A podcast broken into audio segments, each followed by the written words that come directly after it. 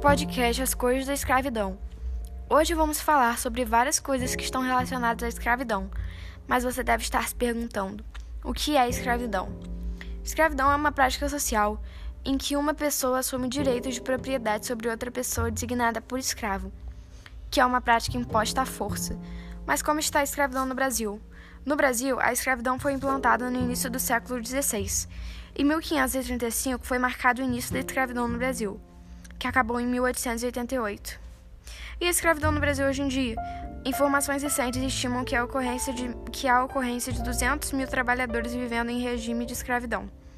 Alguns exemplos de tipo de escravidão são indústrias de pesca e de frutos do mar, pessoas obrigadas a mendigar e escravidão de propriedades particulares. Com o livro As Cores da Escravidão, é possível ter uma breve percepção sobre a escravidão no Brasil. Como é triste e difícil ter uma vida escravizada.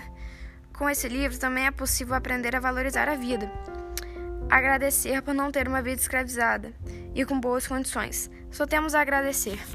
Resumo do livro As Cores da Escravidão.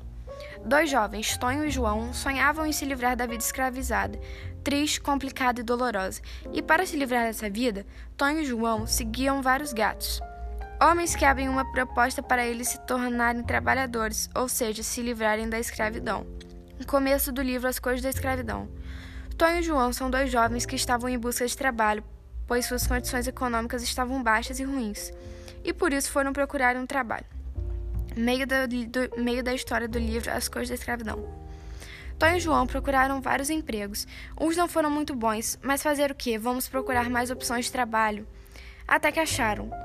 Só não se lembraram que nem todo patrão dá salário ao seu trabalhador, e se e se o trabalhador fizer algo a respeito, ele pode ser punido de alguma forma. Fim do livro As Cores da Escravidão. Tonho encontrou o amor da sua vida, Rê, e os dois juntos tiveram filhos. Assim começaram a chegar a casa, a conhecer melhor sua família. Fim. Eu achei um ótimo livro recomendo bastante. Muito bom.